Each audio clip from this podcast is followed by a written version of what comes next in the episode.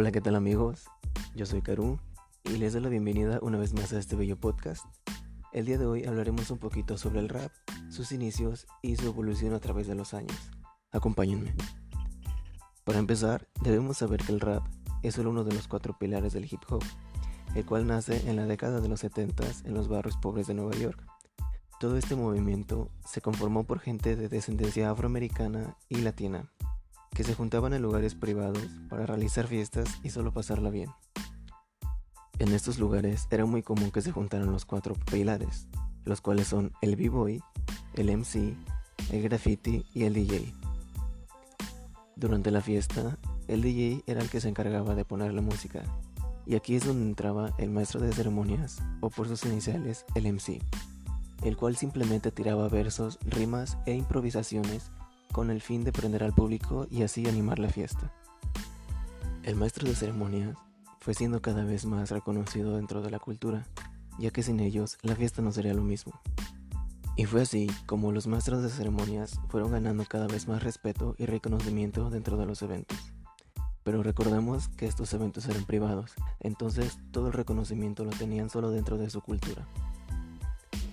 Pero los maestros de ceremonia cada vez comenzaron a salir más de su zona de confort y algunos empezaron a grabar sus propios temas, los cuales eran reproducidos en las mismas fiestas, o sea que su reconocimiento todavía no era muy grande. Pero en el año de 1979, el grupo Rappers Delight sacan su tema Sugar Hill Gang, el cual es reconocido como el primer tema de rap oficial. Gracias a este tema, la agrupación y la cultura comenzaron a tener cada vez más reconocimiento internacional y así el mundo cada vez comenzó a conocer más el hip hop. Durante los siguientes años, más exponentes comenzaron a surgir, sacando nuevos temas, utilizando vestuarios llamativos y principalmente hablando de las fiestas. Pero el rap no siempre sería hablar sobre la fiesta, ya que en la década de los 80 llega una nueva agrupación a romperla. Esta agrupación es NWA, la cual estaba conformada por Ice Cube, Dr. Dre, ECE y MC Ren. La temática principal de esta agrupación era el rap protesta, que básicamente hablaba sobre lo difícil que era la vida en el barrio. Con esto sacan temas como Fuck the Police, donde básicamente hablaban sobre el maltrato que tenían los policías hacia la gente negra en ese tiempo. Este tema tuvo un gran éxito en ventas, ya que se hablaba sobre la realidad que se vivía en los barrios.